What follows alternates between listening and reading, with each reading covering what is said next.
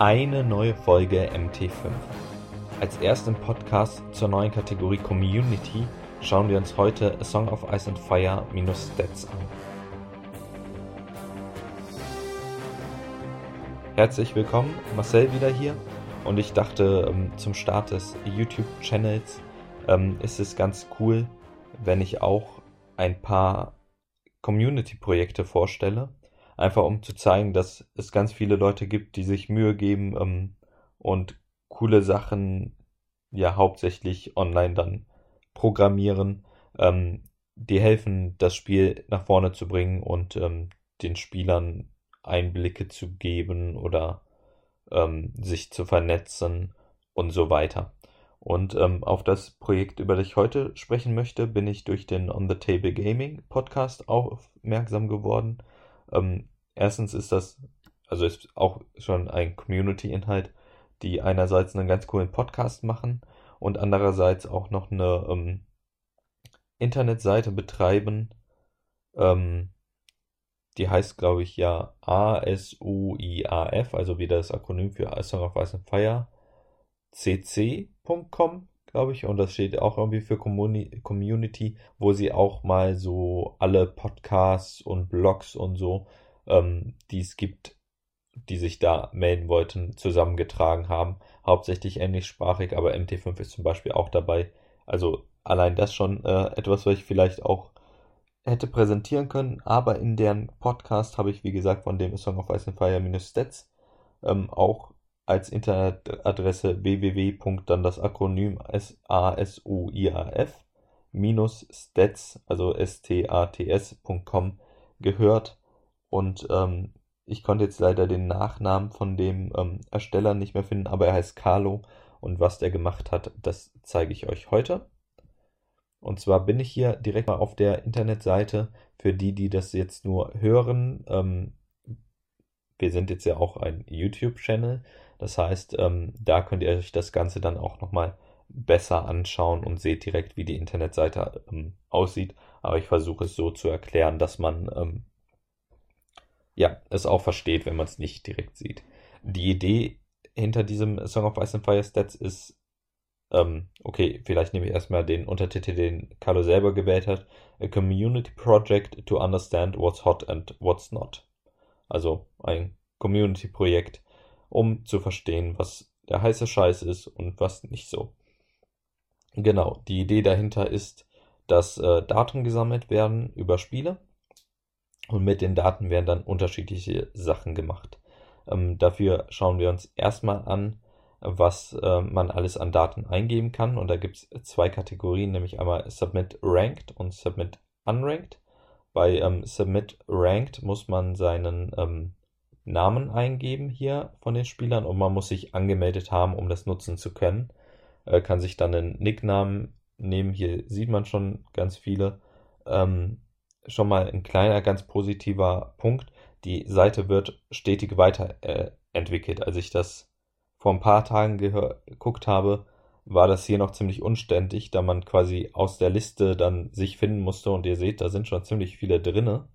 Und äh, das wurde dann auch zurückgemeldet und dann hat der Carlo das direkt angepasst und jetzt kann ich einfach hier oben meinen Nicknamen Frerin eingeben und sehe das direkt und habe ähm, das direkt deutlich einfacher. Das heißt, das ist eine Webseite, die dann auch auf das Community Feedback hört, denn es ist ja auch was, was der Community was geben soll. Genau. Ähm, und dann muss man die Namen von den beiden Spielern eingeben, man kann die Fraktion der beiden Spieler eingeben, man kann jeweils den Commander eingeben und dann gibt man noch die Siegespunkte ein und dann kann man das Ganze abschicken. Ähm, das heißt quasi dieses, das Spiel wird erfasst mit den beiden Fraktionen und den Commandern von den beiden Spielern. Man kann das Ganze auch in Unranked machen. Ähm, dann gibt man halt nicht die Spieler ein, sondern nur die Fraktionen und die Commander. Ähm, das geht, glaube ich, sogar auch ohne Anmeldung dann. Und, ah ja, genau, was man auch noch machen kann, ist jeweils den Game Mode, also das Szenario, angeben. Und diese Datensätze werden dann ähm, genutzt, um zu schauen, einmal Player Rankings, also eine Rangliste der Spieler. Ähm, das Ganze funktioniert im Prinzip nach dem Elo-Prinzip, das vielleicht manche von euch kennen. Ähm, man startet mit 1500 Punkten und wenn man dann ähm, gegen jemanden spielt und gewinnt, bekommt man Punkte dazu. Und wenn man ähm, verliert, verliert man Punkte. Aber das Edo-Prinzip ist halt so ausgeklügelt, dass ähm, wenn man gegen jemanden, der deutlich stärker ist als man selber, gewinnt, man viele Punkte dazu bekommt und wenn man gegen ihn verliert, wenig Punkte verliert und halt entsprechend andersrum, wenn jetzt jemand gegen einen, der gerade erst angefangen hat, gewinnt, aber selber schon sehr viele von den Punkten hat, dann bekommt er für den Sieg auch nur entsprechend wenig Punkte dazu. Und so wird dann relativ objektiv ähm, eine, ja, eine Rangliste und, und eine Spielstärke quasi festgestellt. Ähm, was wohl auch noch so, wenn ich das in dem Interview mit, äh, bei On the Table Gaming richtig verstanden habe, dazu kommen soll, ist, dass quasi noch einberechnet wird, wie erfolgreich andere Leute mit den Fraktionen sind in den Szenarien, die man gespielt hat. Ähm, dass es quasi nicht nur um die Spielerstärke geht, sondern wenn ich jetzt eine Armee spiele, die sich anscheinend schwer tut in dem Szenario, dass das mir dann quasi auch positiv angerechnet wird. Ähm, genau so viel zu den ähm, zu der Spielerliste, dem Rankings. Dann als zweites gibt es noch das Faction Ranking. Ähm, genau.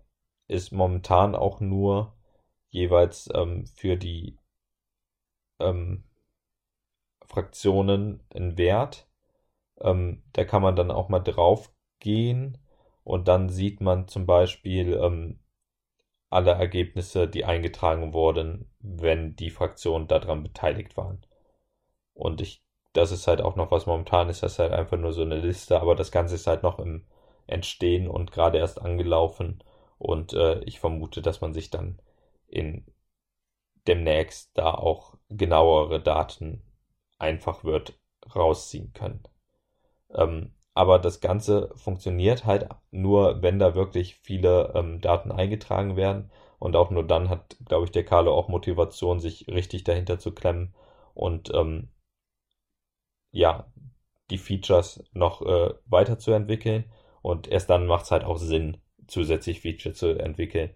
Ähm, wenn ihr jetzt bei YouTube das gesehen habt, dann habt ihr gesehen, dass da tatsächlich schon viele Sachen eingetragen sind. Ähm, aber klar, je mehr, desto besser. Und deswegen würde ich einfach sagen, ich finde das eine ziemlich coole Sache.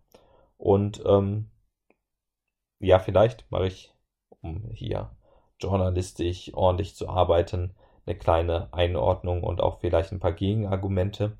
Ähm, aus anderen Systemen gibt es das Phänomen des Net-Listing, glaube ich, so ungefähr, Net-Decking, dass man halt Listen spielt, die man im Internet gefunden hat, ähm, was vor allem bei Sachen, wo man viel irgendwie miteinander kombinieren muss, ähm, passiert, wie zum Beispiel X-Wing, äh, weil ich selber spiele, oder also das ist zumindest ein Beispiel, wo ich, dass ich selber spiele, ähm, wo ich das erkenne.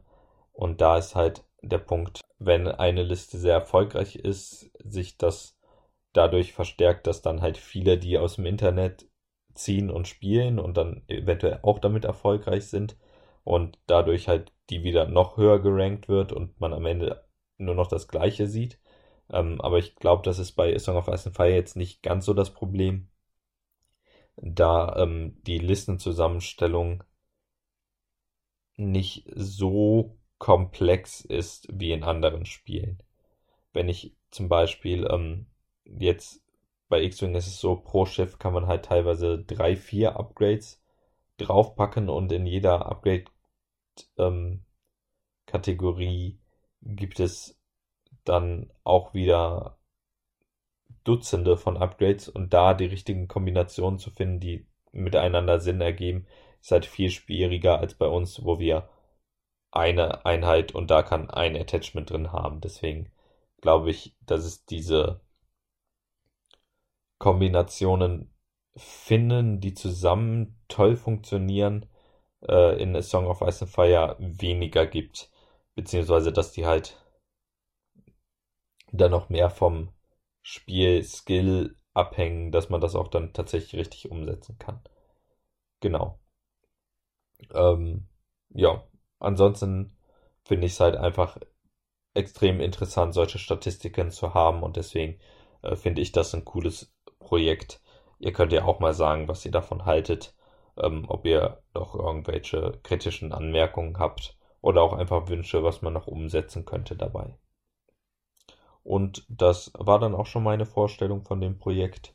Äh, ja, meldet euch da an, äh, tragt eure Spiele ein. Wie gesagt, ihr könnt das entweder so, dass es für ähm, eure Spielerwertung zählt oder halt auch nicht, wenn ihr jetzt, jetzt sagt, ah, ich will einfach nur mal ein Spaßspiel machen und ich will jetzt nicht, dass sich das negativ auf mein Ranking auswirkt. Ähm, dann könnt ihr trotzdem euer Ergebnis eintragen, weil das ja doch was über die Fraktion und die Commander vielleicht aussagt, aber halt nicht euer Ranking beeinflusst. Das war die erste Community-Folge. Wie gesagt, wenn ihr Anmerkungen habt, dann schreibt das gerne in die Kommentare bei YouTube, äh, auf Facebook unter dem Beitrag oder in den Gruppen, wo dieser geteilt wird.